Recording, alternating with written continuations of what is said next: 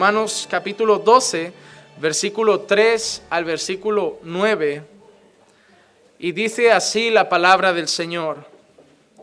Porque en virtud de la gracia que me ha sido dada, digo a cada uno de vosotros que no piense más alto de sí que lo que debe pensar, sino que piense con buen juicio, según la medida de fe que Dios ha distribuido a cada uno. Pues así como en un cuerpo tenemos muchos miembros, pero no todos los miembros tienen la misma función, así nosotros que somos muchos, somos un cuerpo en Cristo e individualmente miembros los unos de los otros.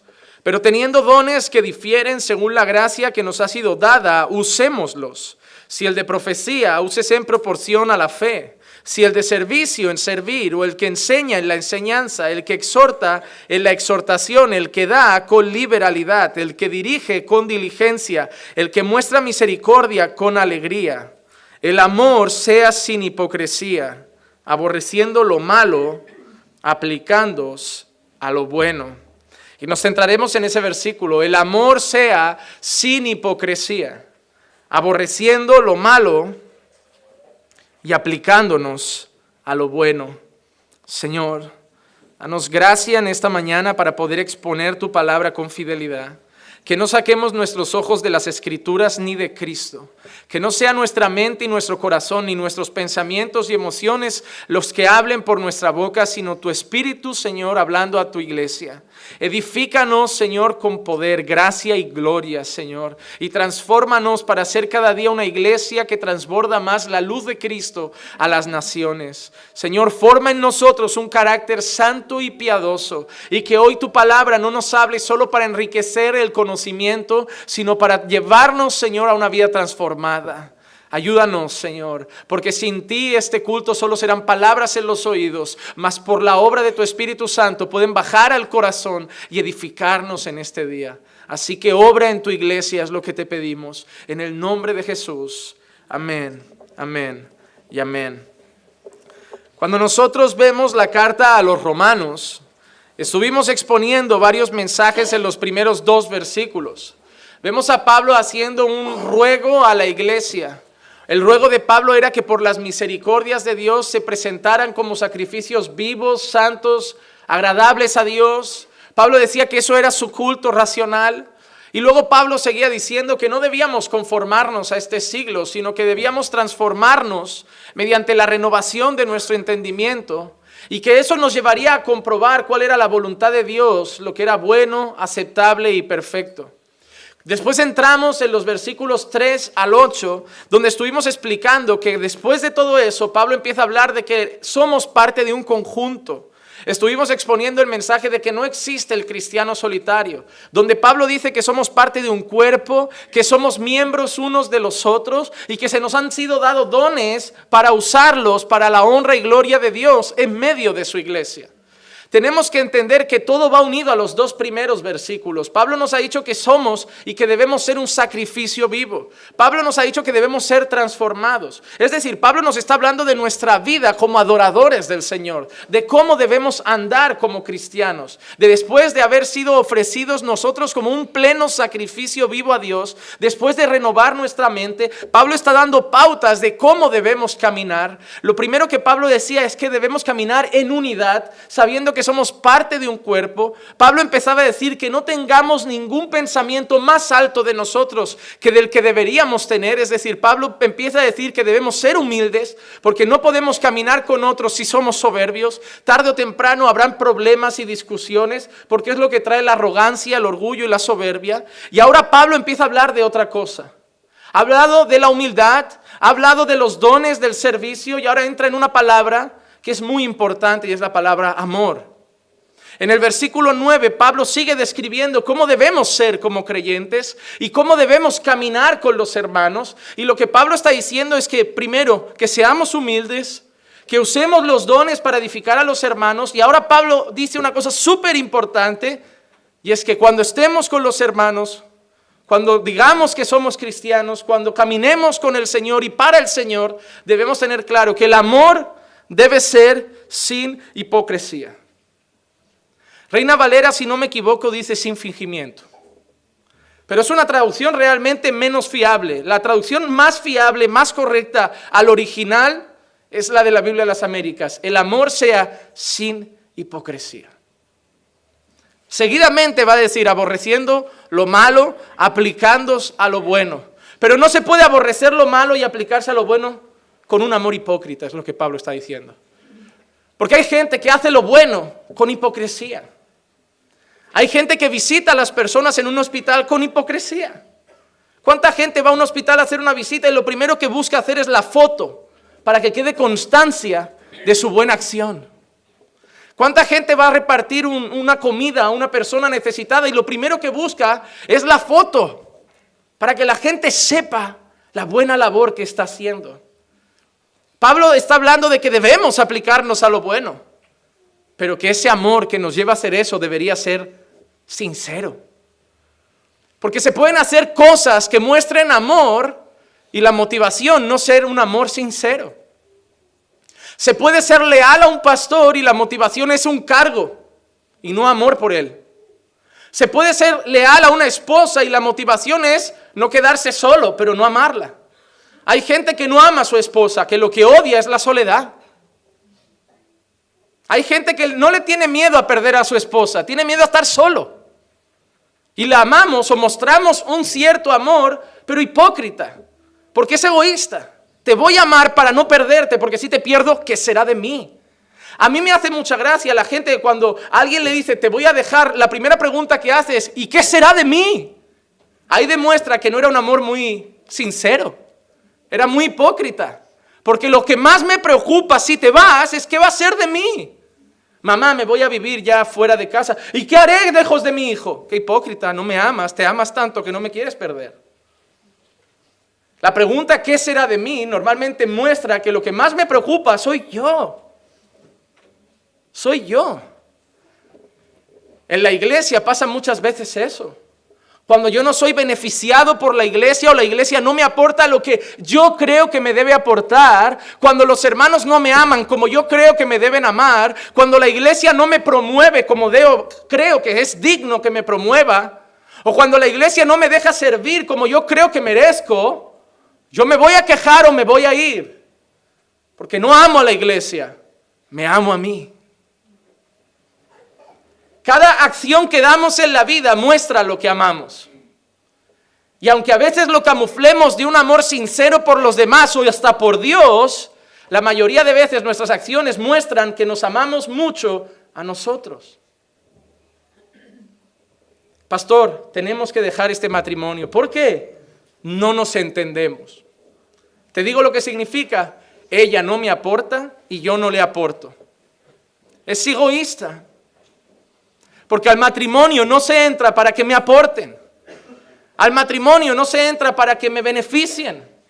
Al matrimonio no se entra para que a mí me hagan sentir bien. El matrimonio, no sé tú en qué mundo vives, pero a la luz de las escrituras es el lugar y el territorio mayor para hacer un sacrificio vivo.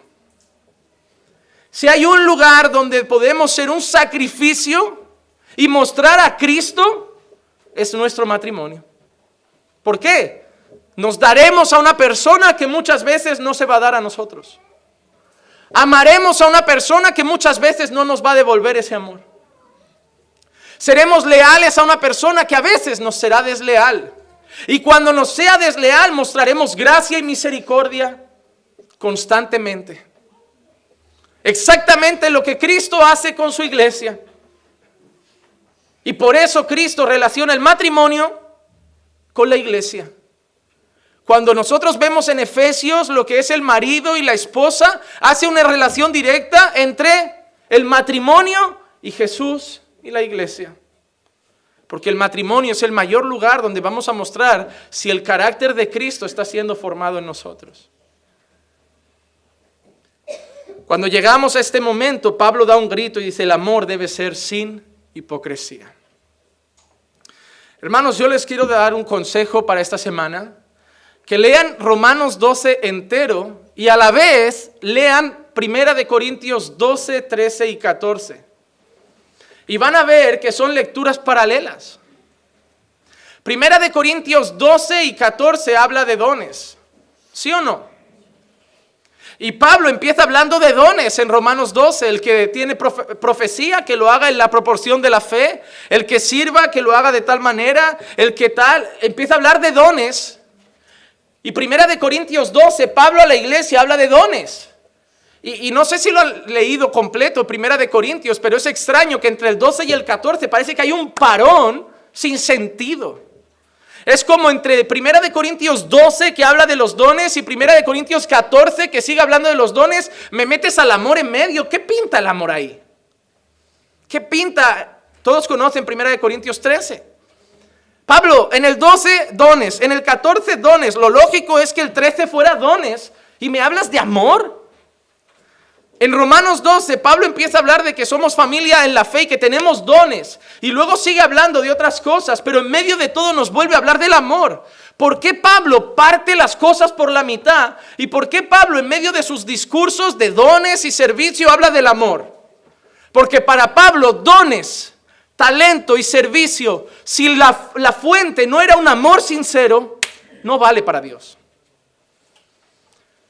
Para, para Pablo, inspirado por el Espíritu Santo, servir a la iglesia, si no es por amor, no vale. Para Pablo decir, hermano, voy a hacer esto en la iglesia y simplemente quejarme de que la gente no apoya lo que estoy haciendo, no lo hago porque amo la obra. Es como si yo viniera y me quejara constantemente, voy a dejar la iglesia porque la iglesia no viene, la iglesia no me sigue, la iglesia es hipócrita. Entonces, ¿por qué lo hago? No lo hago por amor. Voy a hacer esta labor en casa, voy a hacer este trabajo de evangelismo, voy a hacer esta célula, voy a hacer este, esta reunión de escuela los domingos por la mañana, voy a quedar a hacer mi reunión de oración y a los tres días doy el grito en la reunión y digo, ¿sabe qué? Acabamos con esto porque total venís dos, no lo hago. Entonces no lo hacías por amor, lo hacías para que la gente te siga. Porque si fuera por amor, con uno sigues. Pero si la motivación no es el amor, Pablo empieza a hablar incluso de los dones en relación con el amor. Dice, si yo hablara lenguas, incluso angelicales, Pablo está diciendo, si incluso es una exageración. Dice, si llegaras a hablar como los ángeles. Imagínate un predicador aquí que cuando habla es unción pura, es poder de Dios, pero no amas. Eres como un metal que resuena. Estás vacío para Dios, no vales. El gran problema de la iglesia hoy es que buscamos gente con talento y no con carácter. El gran problema de nuestra congregación, no, de la iglesia en general hoy es que va detrás de personas con carisma y no de personas con llamado. Da igual su carácter, pastor, mire cuánta gente lo sigue. ¿Te digo cuánta gente siguen a los testigos de Jehová? ¿Te digo cuánta gente sigue a los mormones? ¿Te digo cuántos musulmanes hay en el mundo? Pues hagámonos musulmanes. Si se trata de ir con la mayoría, vamos a hacernos musulmanes. Los falsos profetas siempre han sido seguidos por esas cualidades. Carisma, dan el mensaje que quieres oír y siempre quedarán bien contigo. Porque su preocupación es que tú los sigas. Y punto final. Ahora te digo una cosa, ¿cuánta gente seguía a Elías? Porque yo lo veo pidiendo su muerte solo en una cueva. ¿Cuánta gente seguía a Jeremías? ¿Cuánta gente seguía a Daniel? ¿Cuánta gente seguía a Isaías? ¿O cuánta gente terminó siguiendo a Jesús? No vayáis donde vayan multitudes. No os dejéis guiar por lo que la gente diga, ese es el elegido, porque mira cómo lo siguen. Mira el carácter.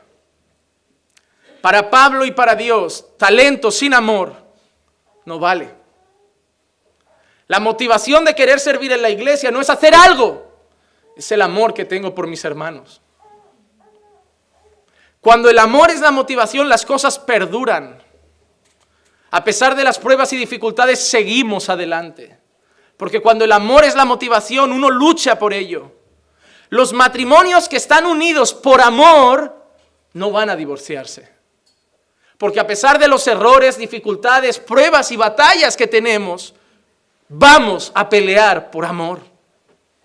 Pero cuando es otro el interés, se equivocan, se acaban, se divorcian. Pero si hay dos corazones que se aman, siempre seguirán juntos. Una persona que ama la congregación a la que pertenece no la va a dejar, hermano. Déjenme decirles una cosa. Los que ya han pasado por más de alguna congregación, podemos, es más, creo que seremos otra más en su currículum de iglesias. Lo pienso de verdad. Porque son dos cosas. O no han tenido ningún discernimiento y solo han estado en iglesias antibíblicas y no se han dado cuenta. O no aman a la iglesia de Cristo y cada vez que algo no les gusta se van. Me voy porque no me dan atención. Vale, egoísta. ¿Quieres ser el centro del universo?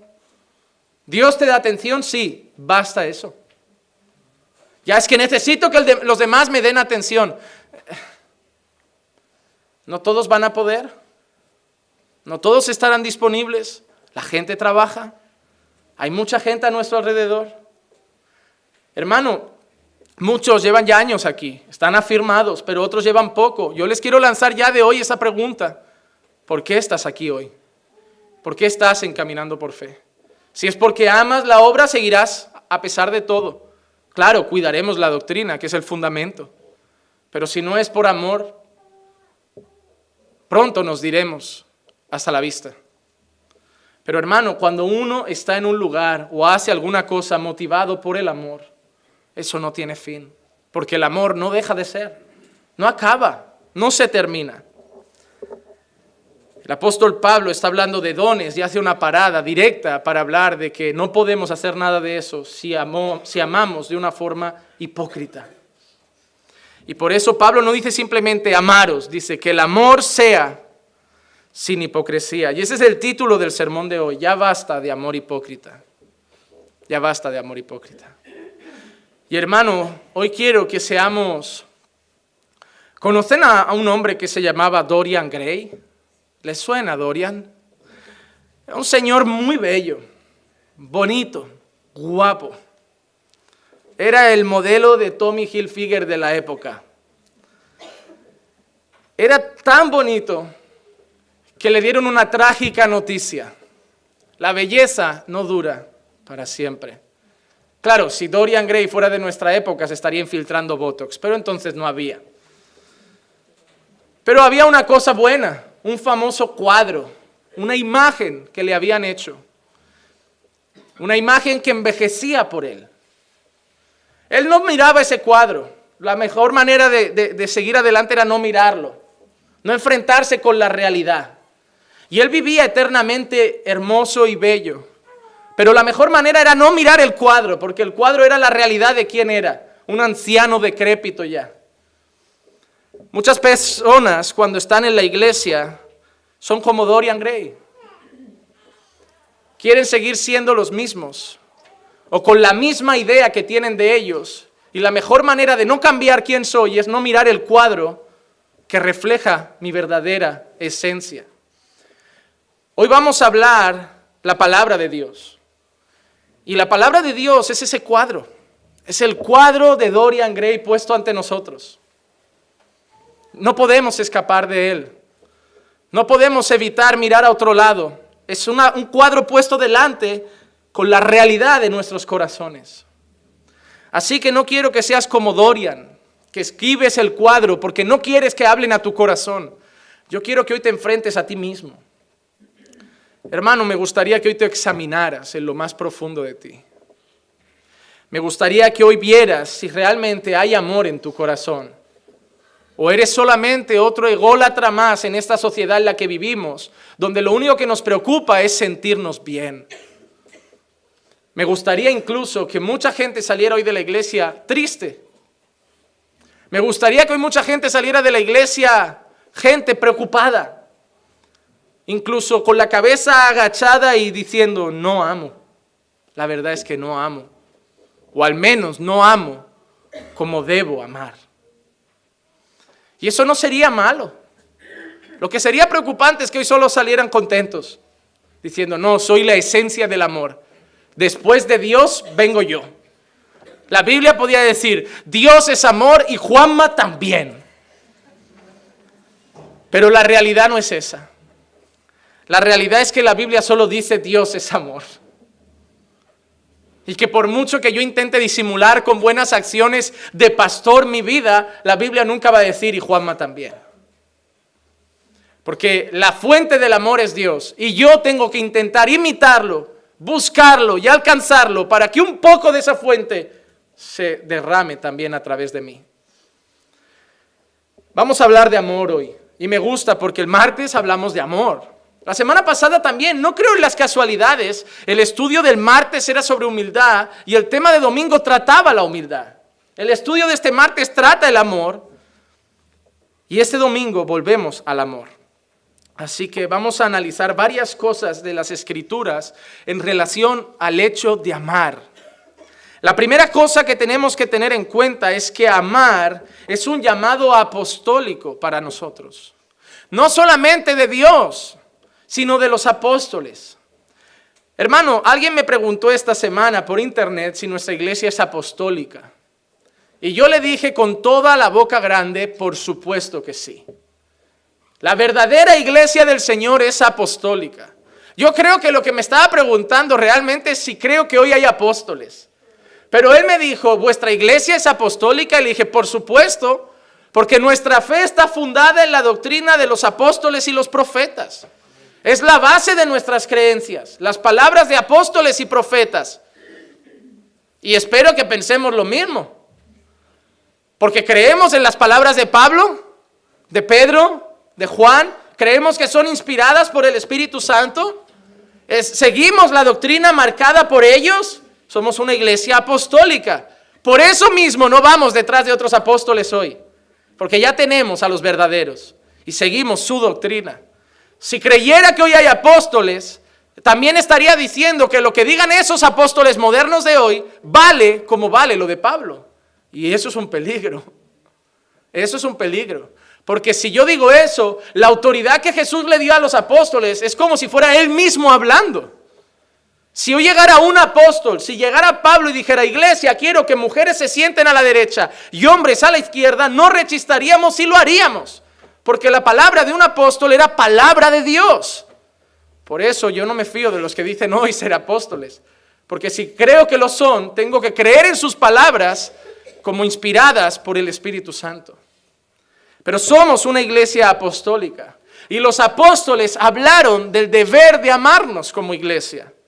Vamos a dar algún ejemplo. Por ejemplo, Pedro, en primera de Pedro 1:22 dice, "Puesto que en obediencia a la verdad habéis purificado vuestras almas para un amor sincero de hermanos, amaos unos a otros entrañablemente de corazón puro."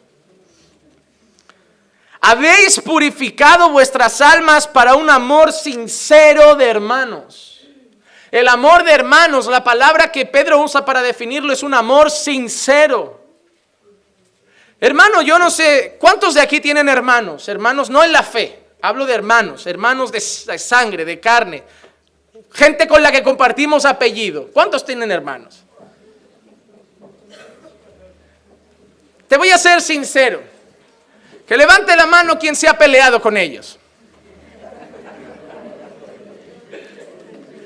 Te voy a ser más sincero y por favor sed honestos y no me dejéis solo a mí con la mano levantada. Que levante la mano quien por momentos los ha odiado. Estábamos en el mundo, esta, esta cuenta. Hoy no, pero ha pasado. Tú no sabes qué es llegar a casa siendo el hermano mayor, haber tramado algo y, y escuchar una voz irritable en la cocina que dice, ha sido el tete. ¡Oh! Si no fuera que comparte apellido, la sacaba por la ventana, o sea, desde un sexto piso.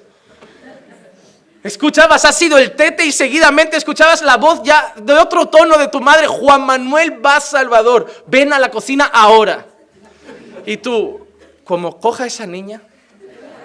Y mientras tu madre te metía la bronca, solo mirabas a esa niña y decías, va a trabajar mañana. Y nos quedaremos solos. Esa era una preciosa relación de hermanos. Y todos tienen sus historias. Si hablamos de las cosas que le ha hecho su hermano, o que ustedes le han hecho a sus hermanos, porque aquí están las víctimas o los verdugos, pero aquí hay de todo. Yo me pregunté un día si yo le habría aguantado a alguien lo que le aguanté a mi hermana. O si mi hermana me habría, le habría aguantado a alguien las cosas que me aguantó a mí. Bromas pesadas. A veces incluso mofas que rozaban el insulto. Y yo pensando, ¿eso me lo hacen en la calle? Ellos por un lado y yo por otro, pero no lo aguanto. Pero la misma persona que te hacía eso, sed sinceros. Si estuviera en el hospital, seríais los primeros que irían. ¿Sí o no? Si necesitaran un riñón o hasta un corazón, seríais capaz de quitar el vuestro y darlo.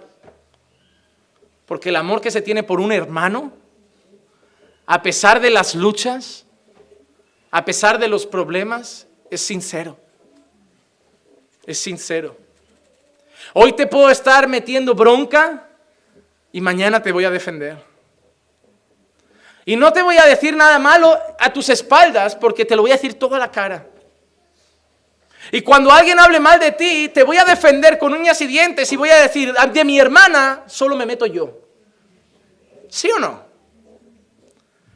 El problema es que no han entendido que cuando llegamos a esta familia, el amor que Dios pide es ese. Si tú hablas mal de un hermano, del pastor, de quien sea, es porque no tienes ese amor sincero. Porque si alguien atacara a tu hermano o a tu pastor, aunque tú pensaras que tienen razón, imagínate que tu padre es un alcohólico. O vamos a llamarlo como lo dice la palabra, borracho. Porque hoy usamos términos que ofenden menos, pero la Biblia lo llama borracho y alguien te estuviera en una reunión y empezara a decir, madre mía, es que tu padre menudo borracho, te duele, ¿verdad? Como diciendo, sé que es un borracho, pero no te voy a consentir que lo digas. Es mi padre. De la misma manera debería ser así con nuestros hermanos en la fe. Ah, es que la hermana, es que el hermano, ya, pero es mi hermano. Sé que tiene ese problema y yo se lo diré y yo lo trataré, pero no voy a dejar que nadie difame su nombre. Por eso quiero que analicéis hoy el amor que tenéis por las personas.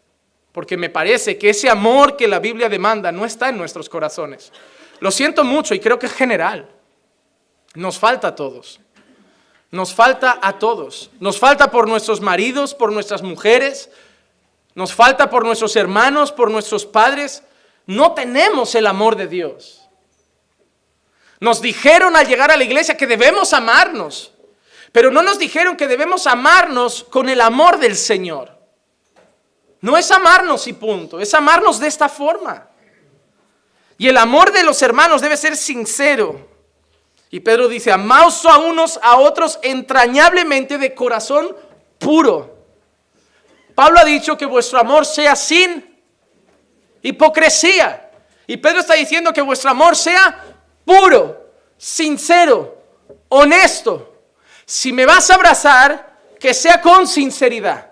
Si me vas a dar la mano para saludarme, que no sea porque nos reunimos en la misma sala, que sea con sinceridad.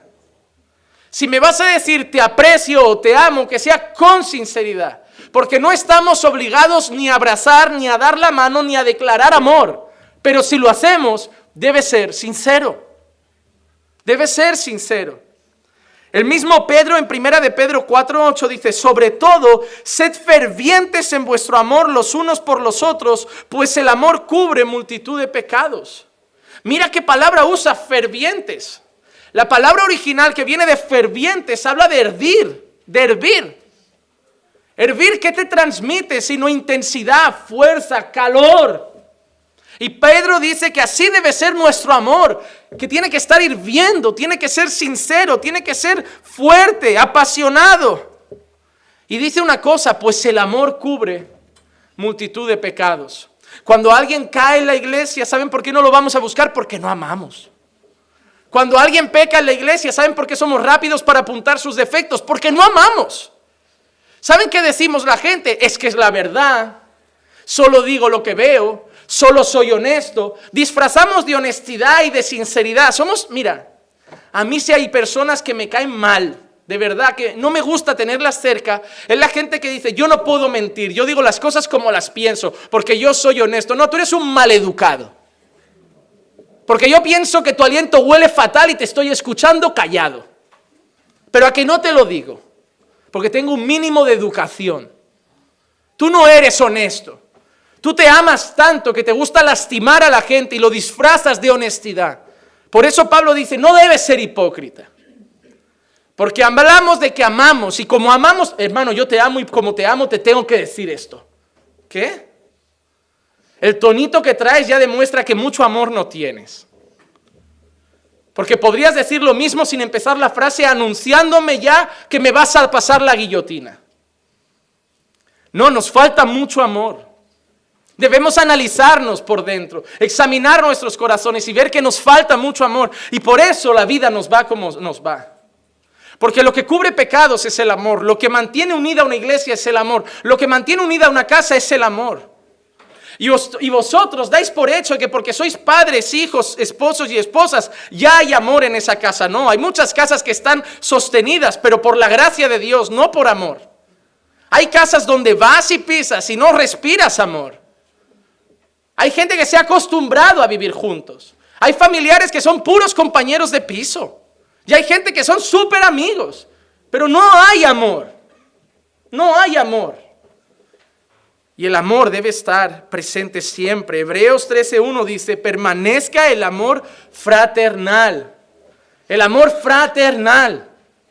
No el amor de un colega, el amor de un amigo, el amor de un padre y un hijo, el amor familiar, el amor, el amor fraternal. Lo primero que quiero deciros, iglesia, es eso.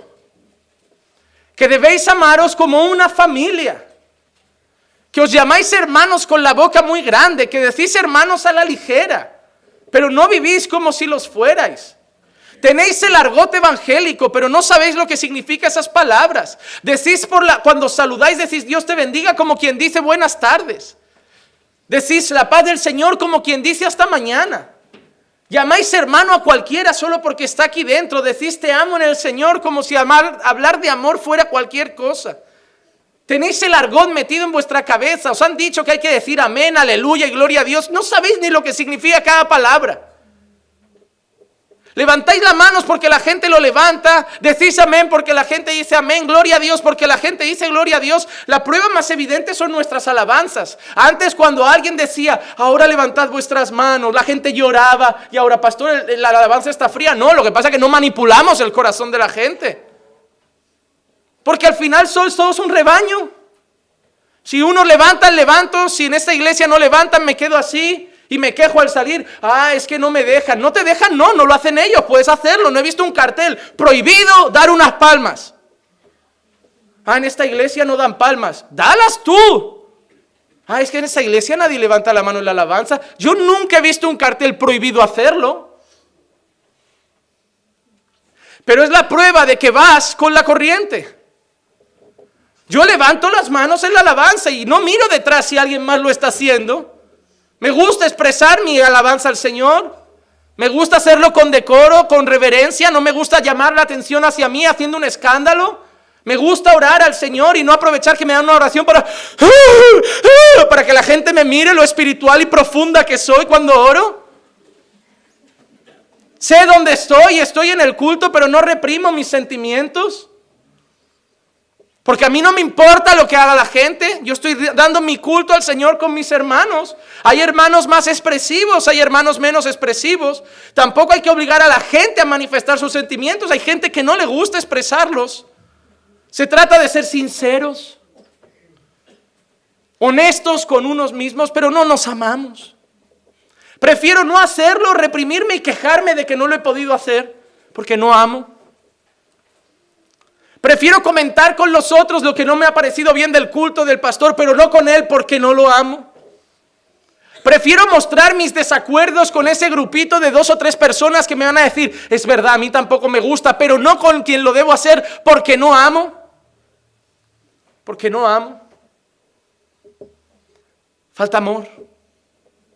Falta el amor de hermanos en la iglesia del Señor. La iglesia del Señor está como está porque no hay amor. Tenemos locales luces, talento, instrumentos, teníamos proyector. Pero si no tenemos amor, ¿de qué vale cantar letras? Si no tenemos amor, ¿de qué vale reunirse? Porque yo no vengo aquí porque tengo la obligación, porque hermano, yo no soy como antes. Ah, cambié ir el domingo a misa y ahora me he hecho evangélico, voy el domingo al culto. Y un católico te dice, ¿tú el domingo vas a misa? No, yo no voy a misa, yo voy al culto. Ah, tú eres un patata ignorante como yo. Solo has cambiado una religión por otra. Te has cambiado la chapa. Ya está. Pero hoy hemos dado un paso y hay evangélicos no practicantes. Evangélicos que no congregan, como los católicos que no congregan. La cuestión no es de qué religión eres, la cuestión es a quién amas. ¿A quién amas? Amo a Dios sobre todas las cosas y al prójimo como a mí mismo. Pues eso es el resumen de la ley. Ya vas bien, ya vas bien. No se trata de seguir religiones, se trata de seguir a Cristo. Cuando nosotros miramos a Jesús, Jesús no solo dejaba órdenes y mandamientos, Jesús nos dejó el ejemplo. Porque mucha gente dice, ah, debemos hablar de amor, amor, amor, pero ¿cómo lo hacemos? Jesús dejó el ejemplo. Él mismo dijo en Juan 13:34, un mandamiento nuevo os doy, que os améis los unos a los otros, que como yo os he amado, también os améis los unos a los otros. ¿A quién debemos imitar? a Jesús. Debemos amar como quién? Como Cristo. Jesús no solo les dijo, amaos y aprended a hacerlo sobre la marcha. No dijo, amaos, que como yo lo he hecho, así también lo hagáis. ¿Y cómo amó Jesús? Esa es la pregunta. ¿Cómo amó Jesús? Jesús tuvo un amor fingido. ¿No? La motivación de Jesús era el mérito. ¿No? Jesús amaba solo a, los que pensaban como Él. ¿no? Jesús amaba solo a los limpios y santos. ¿no? Jesús amó incluso al que lo traicionó, hermano. Judas llega y le da un beso en el rostro y lo primero que dice Jesús es, amigo, amigo. Jesús no dejó de amar a Judas porque lo hubiera traicionado. Jesús no le dijo, pues ahora te buscas otra iglesia me has fallado. Has fallado al líder. Sonamos muy a Hitler a veces. Hermanos, eh, me gustaría saber si puedo ir a la cocina. Hay que preguntar al líder. A veces suena líder, Führer, suena muy parecido. Al líder, suena medio sectario. Me, pones un poncho blanco y una luz aquí. El iluminado. El que viene a hablarnos de las constelaciones a la tierra. Usa la cocina. Eh, pastor, me gustaría saber si me puedo casar con esta señora. Pastor, me gustaría saber si puedo celebrar mi cumpleaños. Pastor, me gustaría saber... Hermano, quítense el concepto sectario de la cabeza que les han metido, por favor. La vida es suya. La vida es suya. No sé si lo hacen por temor a, que, a qué pensaré de ustedes o por evadir responsabilidades.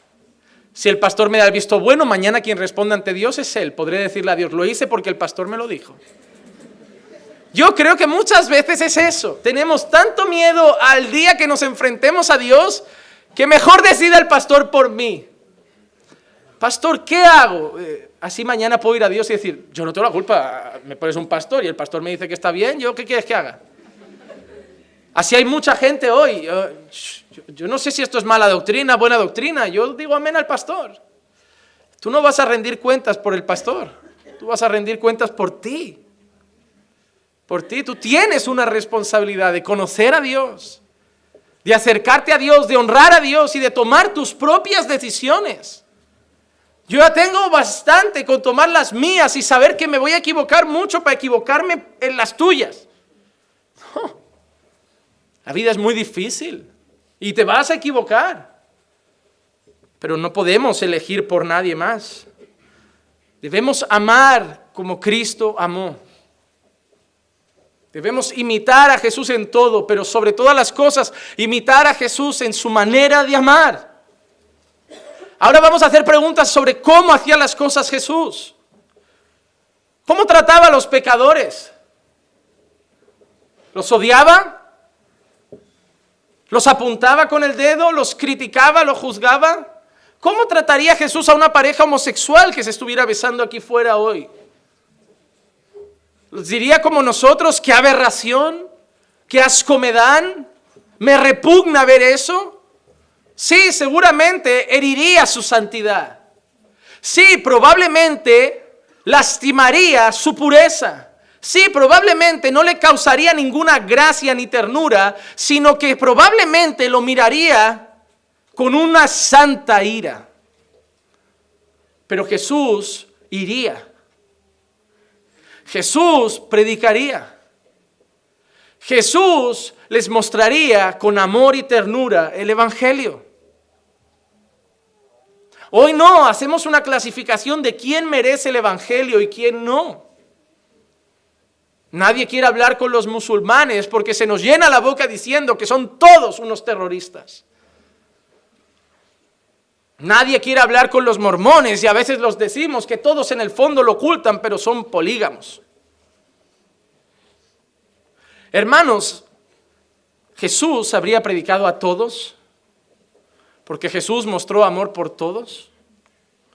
Jesús incluso comía con ellos para acercarles la salvación, para acercarles el Evangelio. Nosotros nos montamos nuestro gueto santo. ¿A quién traemos de invitado a la iglesia? A un hermano de otra iglesia, pero de mala doctrina. Pero nadie trae a un pecador de la calle. Las iglesias evangélicas de hoy no están creciendo por el gran evangelismo que hacemos. Las iglesias de evangélicas de hoy están creciendo por la rotación de miembros de unas a otras. Hoy crecemos, otras se vacían, mañana se irán de aquí a otras. Porque no crecemos en salvación, crecemos en miembros de una iglesia a otra. El 99% de personas de esta iglesia vienen de otra iglesia. Y no digo que sea malo si era una mala iglesia, pero me pregunto es, ¿dónde está nuestro amor por los perdidos?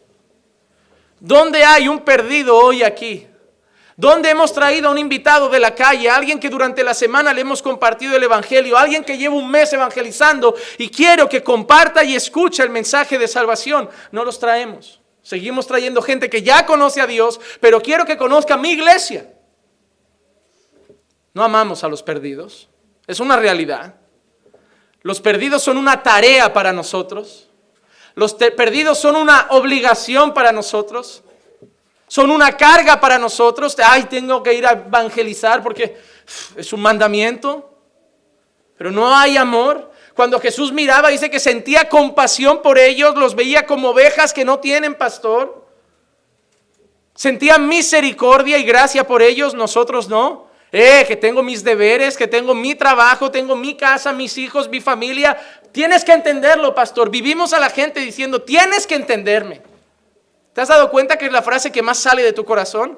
Yo no he llegado hoy temprano, pero el pastor lo tiene que entender. Yo no he hecho eso, pero el pastor lo tiene que entender. Dios lo tiene que entender. No solo nosotros, Dios. Yo estoy orando poco, pero Dios tiene que entender que ahora tengo una hija, dos hijos, tres hijos, una mujer. Dios no tiene que entender que te hayas casado te ha dado a ti la gana. Tú te metes en el fregado y ahora quieres culpar a Dios de que no llegas a hacer lo que Dios pide de ti. Eh, ahora déjame decirte una cosa, muchos de vosotros sois tan rastreros que usáis a vuestra familia como excusa para no hacer las cosas de Dios. Es decir, para vivir más como el mundo, lo mejor que te ha venido es tu hijo. Ay, gracias por este hijo, que ahora puedo ser más parecido al diablo. No, puedo, no tengo que congregar tanto. ¿Me sirve de excusa para todo? Cuando yo veo esas señoras de otros países que se los atan aquí como una mochila y se van a buscar agua a seis kilómetros, trabajan en los campos de arroz con el niño a cuestas. No me imagino a esa señora diciéndole al campesino, mira, es que tengo el niño, no puedo cultivar arroz. Pues anda y muere de hambre. Pero claro, estamos en Europa. La siguiente excusa después de la familia es el trabajo. Dios tiene que entenderme. Tengo que pagar mis facturas. ¿Qué culpa tengo yo de que tenga que trabajar? Ahora te pregunto, ¿qué ha hecho toda la vida la iglesia estos años? no ha trabajado. Porque desde Jesús todos son vagos, sin hijos y solteros que han podido dar su vida al Señor. No, hermano, no es así. Desde los tiempos de Cristo la gente trabajaba. Y déjame decirte una cosa, no cinco días a la semana, eso es un privilegio moderno. No ocho horas al día, eso es algo moderno. No tenían derechos de los trabajadores, eso es algo moderno. No tenían el mes de vacaciones que me corresponde por año trabajado, eso es algo moderno. No me imagino a un trabajador de la época de Pablo, Pablo, no me pagan las horas extras. No me lo imagino. Cada vez nos volvemos más caprichosos. Cada vez nos volvemos más mimados. Cada vez llamamos vida digna a algo que para un africano sería la vida de un millonario.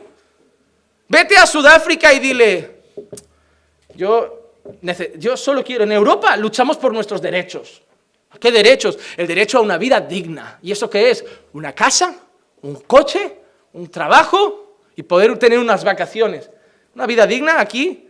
Tenemos una chabola, andamos en borrico y comemos arroz si lo vamos a buscar. Pero teniendo la chabola, el borrico y el arroz, damos gracias a Dios. ¿Qué es eso de una vida digna? Renovaos en vuestra mente, porque tenéis la mente de este mundo. Seguís creyendo que tenéis unos derechos por los que hay que luchar y vais a vivir vuestra vida entera luchando por unos derechos que no toda la vida han sido unos derechos. Que para nuestros abuelos no eran derechos, serían privilegios. No, yo tengo que trabajar ocho horas y si trabajo media más me la van a pagar. ¿Qué? yo no podría ser jefe. Porque si alguien me dijera, trabajo media hora, me la tienes que pagar, digo, otro, otro. No es explotar, no es explotar, es que esa no es la actitud. Esa no es la actitud. Hay gente que le pides algo y primero te presentan sus derechos, los vas a respetar, porque si no, no lo hago. ¡Wow! Nos falta amor. Nos falta el amor de Cristo por las personas, el amor de Cristo por nuestros jefes. El amor de Cristo por nuestros compañeros de trabajo, el amor de Cristo por nuestras familias, el amor de Cristo por los perdidos, el amor de Cristo por la iglesia, el amor de Cristo por los políticos. Yo no puedo amar a ese pastor que ha hecho eso con la iglesia. Yo no puedo amar a Maduro que ha hecho eso con ese país. Yo no puedo amar, yo no puedo amar, yo no puedo amar. Pero a ti hay que amarte porque tú eres el santo enviado del cielo. A ti te ama tu madre y le cuesta. Tenemos un ranking de las personas que merecen más y menos amor. ¿Cómo vamos a amar a Hitler? ¿Cómo vamos a amar a Mussolini? ¿A Pinochet? ¿Cómo? Pidiendo a Dios. Porque nadie dijo que el amor fuera fácil. El problema es que creemos que cuando el amor es fácil, merece amor. Si cuesta, no merece amor. No estás casado, ¿no? Porque en el matrimonio a veces cuesta seguir adelante. En el matrimonio a veces la persona que tenemos al lado, hay momentos que no merece nuestro amor. Y hay que seguir. Hay que rogar a Dios, dame amor por mi familia, dame amor por mi esposo, dame amor por mis hijos, dame amor por mi iglesia. El problema es que seguís pensando que amor es un sentimiento y no algo que debéis buscar. Falta amor y debemos amar como Cristo amó. Pero no amamos porque muchos no tenemos a Dios con nosotros. Porque ese amor solo nace de un lugar, de una persona. Solo nace de Dios. Pablo le dijo a los tesalonicenses en 1 Tesalonicenses 4, 9. Mas en cuanto al amor fraternal, no tenéis necesidad de que nadie os escriba, porque vosotros mismos habéis sido enseñados por Dios a amaros. Pablo le escribió a una iglesia diciendo, no os tengo que hablar de amor. Qué bueno sería que Pablo escribiera a la iglesia caminando por fe y dijera, iglesia, no os tengo que hablar de amor. Porque ya lo mostráis, habéis sido enseñados por Dios. Pablo vio una iglesia que amaba de una forma tan sincera que Pablo dijo, no tengo que escribiros sobre amor.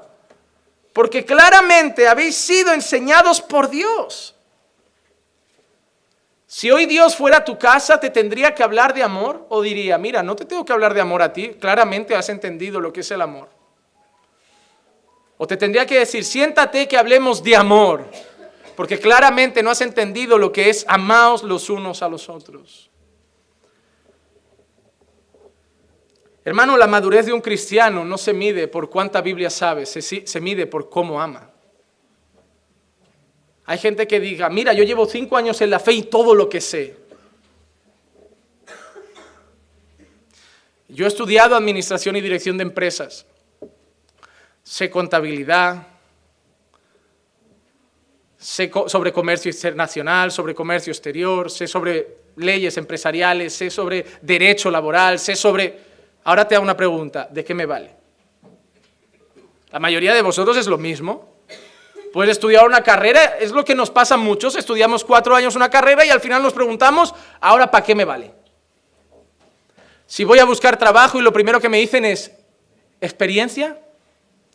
Eh, si acabo de sacarme la carrera, pues que buscamos a alguien con tres años de experiencia. Ah, ¿Cómo lo voy a hacer? ¿Cómo hago esto? Ahí entra el, tratillo, ¿no? Pues trabaja unos años gratis, gana experiencia. Ah, vale. Primero nos metéis cuatro años en la universidad, luego nos usáis cuatro años gratis y luego podéis darnos trabajo. Ay, espabilaos. Es el mundo en el que vivimos. Derechos. Te, los, te disfrazan el tema de los derechos, pero te engañan por otro lado, hermano. Solo que lo llaman becario. Yo me han contratado de becario. ¿Contratado de becario? Eres de la fotocopia gratis. Vale, ahora lo vamos entendiendo. O un trabajador de 8 horas a 250 euros. Está bien ser becario. Busca becario en InfoJobs y vas a ver cuántos becarios se piden. Pero hermanos, al final todo el conocimiento de qué nos vale. Yo llegué a una empresa de comercio exterior y trabajé durante ocho años y me pasé el primer año aprendiendo. Y yo había estudiado comercio exterior y comercio internacional, pero a la hora de aplicarlo no valía. Eso es lo que nos pasa con la Biblia. Hay gente que sabe la teoría, pero le preguntas, ¿y tanto conocimiento para qué te ha valido?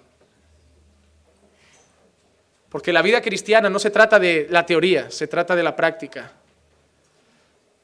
El carné de conducir evangélico o cristiano no te lo dan solo con el teórico, hay que hacer el práctico.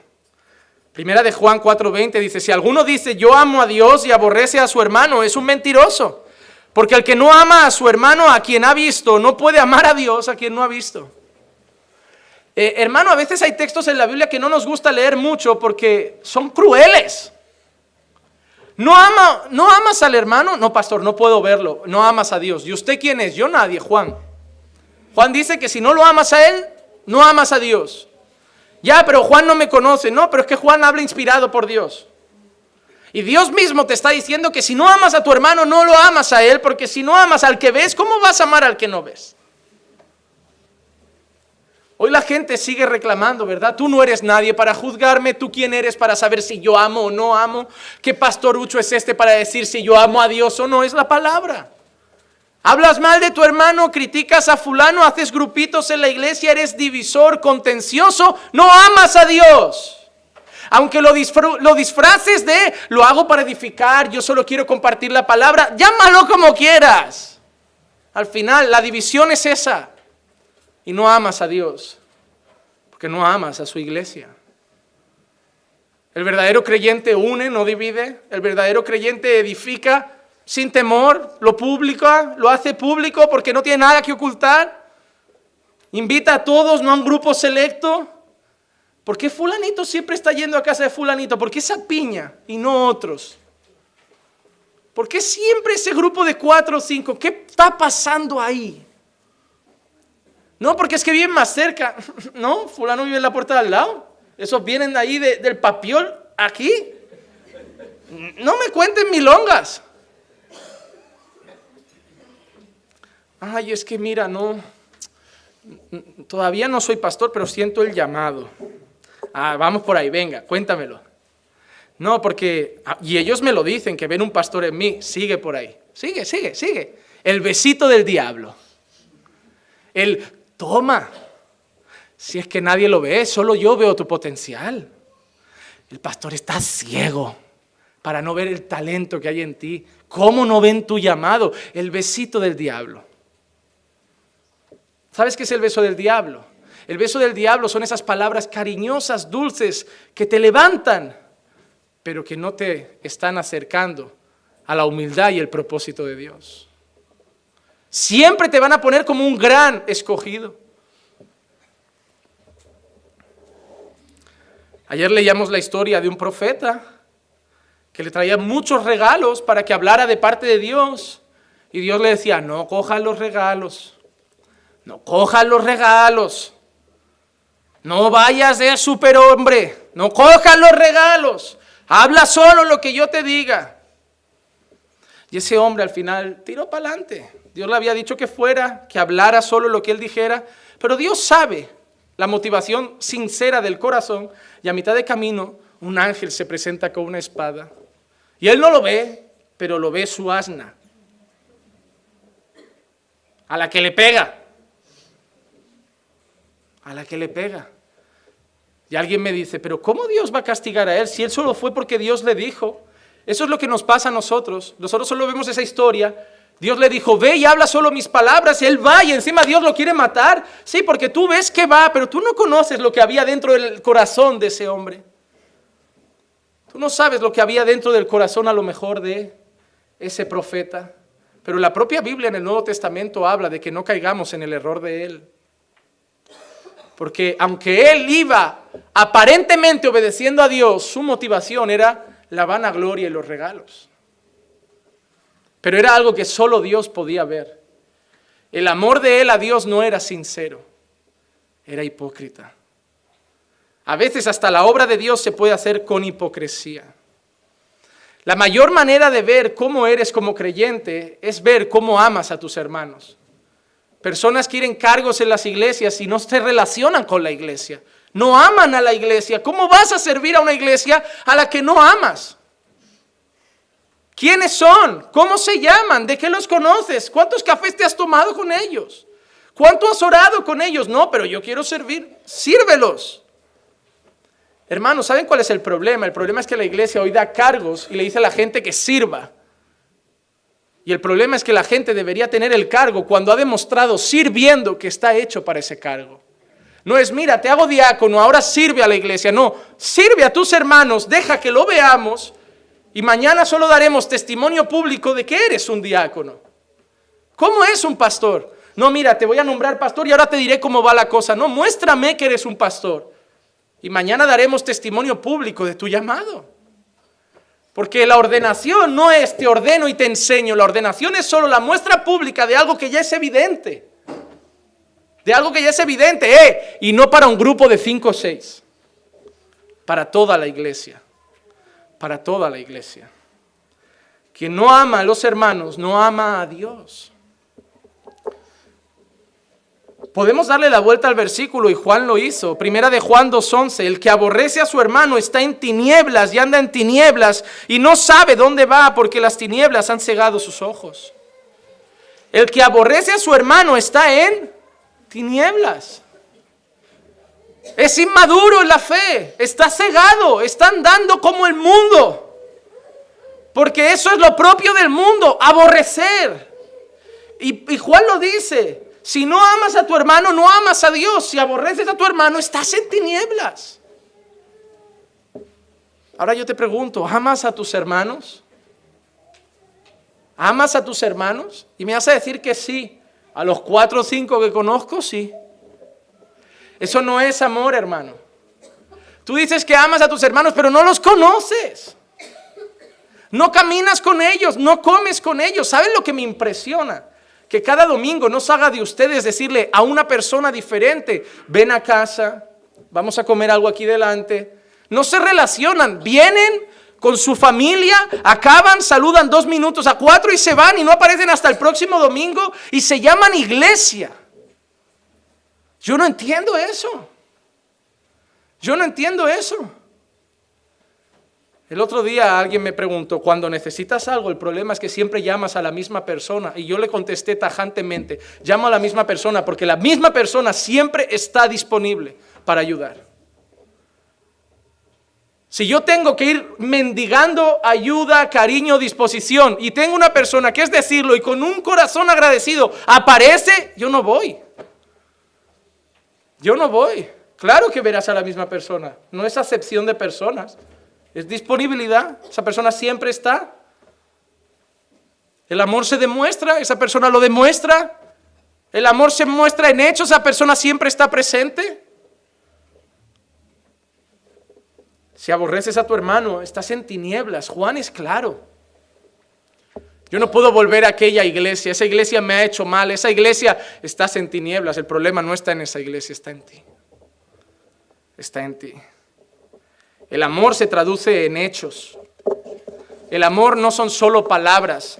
El mismo Juan dice en primera de Juan 3, 16 al 18, en esto conocemos el amor en que Él puso su vida por nosotros, también nosotros debemos poner nuestra vida por los hermanos, pero el que tiene bienes de este mundo y ve a su hermano en necesidad y cierra su corazón contra Él, ¿cómo puede morar el amor de Dios en Él? Hijos, no amemos de palabra ni de lengua, sino de hechos y en verdad.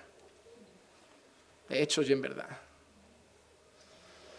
Yo siempre doy el mismo ejemplo. Imagínate que tú traicionas a tu esposa cada semana y cada semana le dices al oído, pero yo te amo, pero yo te amo. E, el adúltero normalmente es la primera excusa que dice, pero yo te amo. ¿Vale? ¿Y por qué lo hace? No lo sé. No lo sé, pero yo te amo. ¿Pero por qué me has pegado? No lo sé, perdóname, pero yo te amo, lo sabes, ¿no? Sabes que te amo. Empiezo a dudarlo. Empiezo a dudarlo. Porque el amor se muestra, no se dice. Llegó el 14 de febrero, el día de comprar una rosa, un peluche, hacer la, la mayor tontería del año, ¿no? Rendirnos a fiestas consumistas. En febrero, bombones. En abril, San Jordi, toma rosa. Y, para ser evangélicos celebramos San Valentín, San Jordi, San Nicolás. Nos gusta lo evangelio, pero a la hora de fiesta nos gusta todo lo que pida por un santo. La verbena de San Juan, Eso, eso, eh, eh, a la hora de la verdad nos gusta ser un poco católicos a todos. Porque algo bueno han traído. Muchos días rojos en el calendario. Vámonos a China, ya eras tú. San Chimpú, ¿qué día tiene fiesta? Trabajando de lunes a domingo, vivienda digna, viven en cajones. No, hermano, estamos muy mal acostumbrados. Estamos muy mal acostumbrados. El amor se debe mostrar, no se tiene que decir un 14 de febrero, o un día de abril, o el llegar con una postal el día del aniversario. Mira, prefiero una mujer que me trata bien todo el año y el día del aniversario se le olvida, que una mujer que me desprecia todo el año y el día del aniversario me prepara una cena romántica. Porque el amor no se trata de acordarte que hoy es nuestro aniversario el amor se trata de manifestarlo todos los días de nuestra vida. Como leí estos días y me pareció hermoso, el mundo celebra el 14 de febrero, Dios lo celebra los 365 días del año. El verdadero creyente muestra amor por las personas. Y amor es, a pesar de estar cansado, voy a hacer esto. A pesar de cogerme lejos, voy a ir hasta allí. A pesar de esto, me voy a acercar. Porque a la hora de demandar, me hace mucha gracia. Cada vez que alguien va a un hospital, me llega una foto por WhatsApp. Tome, pastor, para que sepa dónde estoy. No es para que venga, ¿eh? Para que ore, no, claro. Porque la foto viene con habitación, dirección y ubicación, pero no es para que vaya, es para que ore. Pero a la hora de la verdad no es recíproco. Pero no debemos esperarlo tampoco. Porque de eso se trata el amor de Dios. De dar amor a quien no te lo devuelve. Y eso es lo que tenéis que hacer. Yo me voy porque yo he dado mucho a esta iglesia y la iglesia no me lo devuelve. Es que no lo debes esperar. ¿Qué, le has dado tú a Dios en comparación a lo que Dios te ha dado a ti? Él te ha dado a su hijo, ¿tú qué le has dado? Dios también podría decirte, ¿sabes qué? Tú al infierno porque yo te he dado mucho y tú no me lo devuelves. Pero Dios no actúa de esa manera y nosotros debemos imitar a Dios. El amor debe ser incondicional, debe ser manifestado. Y vamos a decir lo último, la mayor muestra de amor, ¿cuál es? Sacrificio sacrificio. Primera de Juan 4 del 9 al 11. En esto manifestó el amor de Dios en nosotros, en que Dios ha enviado a su Hijo unigénito al mundo para que vivamos por medio de Él. En esto consiste el amor, no en que nosotros hayamos amado a Dios, sino en que Él nos amó a nosotros y envió a su Hijo como propiciación por nuestros pecados. Amados, si Dios así nos amó, también nosotros debemos amarnos los unos a los otros. Constantemente aparece los unos a los otros, los unos a los otros. Y el ejemplo mayor de amor es sacrificio. Otra pregunta, ¿qué has hecho por alguien de aquí? ¿Cómo te has sacrificado por esta iglesia? ¿Cómo te has sacrificado por los hermanos? ¿Qué has hecho? A mí me voy a sacrificar. Dejo un sobre cada domingo. ¿Te parece poco sacrificio? Volvemos a lo mismo, mentalidad europea y moderna. Mi conciencia está tranquila si suelto un poco de dinero. ¿Qué hacen los famosos para estar tranquilos con sus millones? Un poquito de, de dinero a ONG y estoy en paz. ¿Qué hago con los mendigos? Pues les doy un euro, les compro un bocata y me siento la mayor persona del mundo, la mejor de todas. Porque es muy fácil dar dinero. Es muy fácil pagar. Es muy fácil extender 10 euros, 20 euros, 50 euros. ¿Sabían cuando viajé a Estados Unidos que me dijeron? Que la gente tiene eso, la gente que tiene mucho para calmar su conciencia consumista, da más a los demás, sobre todo en Navidad. Y que había gente que en Navidad en Estados Unidos, al menos en Texas, se hacía pasar por mendigo. Porque la gente suelta mucho dinero en esas épocas allí para sentirse bien, en plan, he hecho la obra de caridad de Navidad de este año, le voy a dar 200 dólares a ese mendigo y que haga una gran compra. Y que había gente que fingía ser mendigo.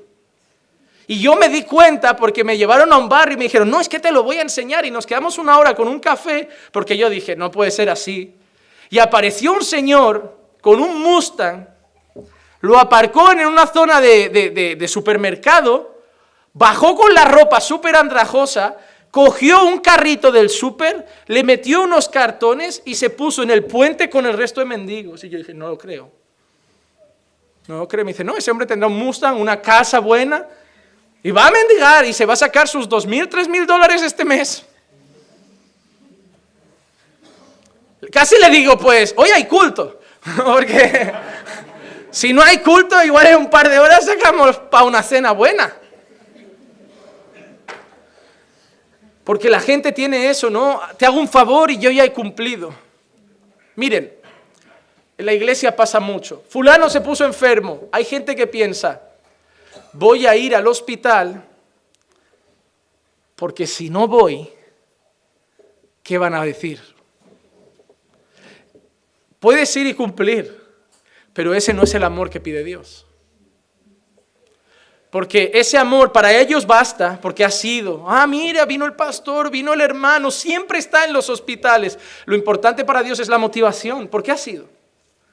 ¿Por cumplir porque eres el pastor o por cumplir para que vean que estás en todos los... Cada vez que alguien se pone enfermo, ese hermano está para que la gente siga diciendo, ese siempre está, ese siempre está, te llena el orgullo, te llena la soberbia de yo soy el que siempre los visita, eh, yo soy el que sostiene los enfermos de esta iglesia. ¿Cuál es la motivación? Volvemos al inicio, que el amor sea sin hipocresía. Pastor no vino al hospital, no, no me pareció tan grave. No me pareció tan, tan malo, no me pareció que te fueras a morir. Ya está. Ah, pero es que, no sé, He orado en casa, eso es más sincero. Hay gente que habrá ido solo para aparentar. Yo a lo mejor he orado sinceramente en casa. Hacemos mucho por representar algo que queremos ser, hacemos mucho por nuestra reputación. Por eso somos la sociedad más hipócrita de nuestros tiempos. Somos muy hipócritas. Y eso tiene que empezar a salir de la iglesia. Nos preocupa qué pensarán, nos preocupa qué dirán, nos preocupa cómo me verán. Hay gente que habla de una manera, sube al púlpito y cambia el tono de voz. Hay gente que es de una manera, va a orar y cambia su manera de orar. Hay gente que aparenta hacer cosas en la iglesia y otras fuera. Aquí a, la gente les habla con educación, a sus hijos en casa les grita. Aquí al marido le coge la mano, en casa al marido lo desprecia. Aquí a la mujer le coge la mano, en casa la mujer ni siquiera la va a ver un rato, se pone en la televisión y la olvida. Vivimos una iglesia de reputación y de apariencia, llena de falsedad e hipocresía, en la que vamos dando cargos a personas y un grupo nos mira como diciendo, el pastor no sabe lo que está haciendo porque no sabe cómo es fuera. Porque no somos dioses y nos tenemos que fiar de la apariencia. Ahí con el tiempo nos damos cuenta que era solo una fachada y las personas nos empiezan a decir, porque ya se preocupan de cómo tienes a esa persona, si habla así fuera, si actúa así fuera. Y queda feo porque entonces hay que quitarla a esa persona, lastima a la iglesia y todo dado por la hipocresía. Porque no somos nosotros mismos. Porque tengo que mostrar que soy lo que soy parejas que están juntas y cada vez que te sientas a solas con alguien y, le da por ser un poco sincero, no, no estamos unidos, nos peleamos mucho. La mayoría de matrimonios están hechos una porquería, pero no lo vamos a mostrar, ¿verdad? Porque mis problemas son mis problemas. Ahí nos enteraremos cuando os divorciéis o cuando uno haya caído en adulterio porque no podía más. Porque tenemos que guardar nuestra reputación. Porque la, hipocresía sigue reinando en la iglesia. Seguimos siendo todos como Nicodemo, una buena túnica, una buena ley, un buen comportamiento en la sociedad, pero solo Jesús se acercó para decirle, Nicodemo, tienes que nacer de nuevo. Los hombres lo compran, yo no. Esos fariseos, esos escribas con apariencia de piedad y santidad, de pureza, de amor y temor, pero Jesús se acerca y le dice, hipócritas, laváis el vaso por fuera, pero por dentro sois sepulcros blanqueados, deseando llegar a casa para poner el cualquier programucho que os entretenga un rato hasta mañana que hay que ir a trabajar deseando salir para hablar de cosas que no edifican y no convienen con cuatro personas tan débiles en la fe y maduros como vosotros, solo para criticar el sermón o a la persona o al hermano, pero para dar más rienda al diablo en nuestras mesas que al Espíritu de Dios. El amor sea sin hipocresía. Pero entonces, y termino, no debemos irnos al extremo de decir, pues como no puedo ser hipócrita, voy a ser sincero, voy a venir con mala cara, voy a mostrar que no amo, para al menos ser honesto. No, es que Dios no te ha dicho, sé malo, pero sé honesto. Dios te está diciendo, ama y hazlo de corazón. No te está dando la opción de elegir. No te está diciendo, o, finges amar o muestras que no amas. No, te está diciendo, búscate la vida y ponte a amar de verdad. Eso es lo que Dios está diciendo. Dios no te está diciendo, sé honesto, ahora no vayas a visitar a nadie, porque mira lo que ha dicho el pastor y es verdad, ya no voy a mostrar que amo, ya no voy a mostrar que quiero, voy a centrarme en mí porque es lo que pienso. Dios no te está diciendo que lo hagas así, Dios te está diciendo que hagas las cosas y las hagas sin hipocresía. No te está diciendo que no las hagas. Ah, pero entonces, ¿qué hago? Ahí llega, arrepentirte de haber sido hipócrita, arrepentirte de haber sido egoísta arrepentirte de haber sido soberbio y ahora buscar a Dios como si no hubiera un mañana para que pongas su amor en tu corazón y hagas lo mismo que estabas haciendo, pero que nazca de un corazón sincero. Pero la clave es esa, buscar a Dios como si no hubiera un mañana. Hermano, déjame hacerte una pregunta. ¿Amas con el amor de Dios? ¿Está el amor de Jesús en tu vida? ¿Se ve a tu alrededor con todas las personas por igual? pues me parece que hoy no deberíamos relajarnos y mañana pues empieza la semana, otro día más. Me parece que hoy es un llamado de atención de Dios a todos nuestros corazones a decir, estáis representando a un Dios que dice que es amor y lo que más falta en vuestro medio es amor. La pregunta que me tengo que hacer es, si falta amor, ¿estará Dios con nosotros? ¿O solo seremos una religión más? Con buenos cultos, con buenas enseñanzas, con buenas conferencias, pero sin el corazón, amando como Dios quiere que amemos. Dios quiere que seamos un sacrificio vivo, santo y agradable a Él. Y para hacer ese sacrificio, lo primero que debemos hacer es amar. Amar. Amar sin hipocresía. Y se lo debemos pedir a Dios. Vamos a orar.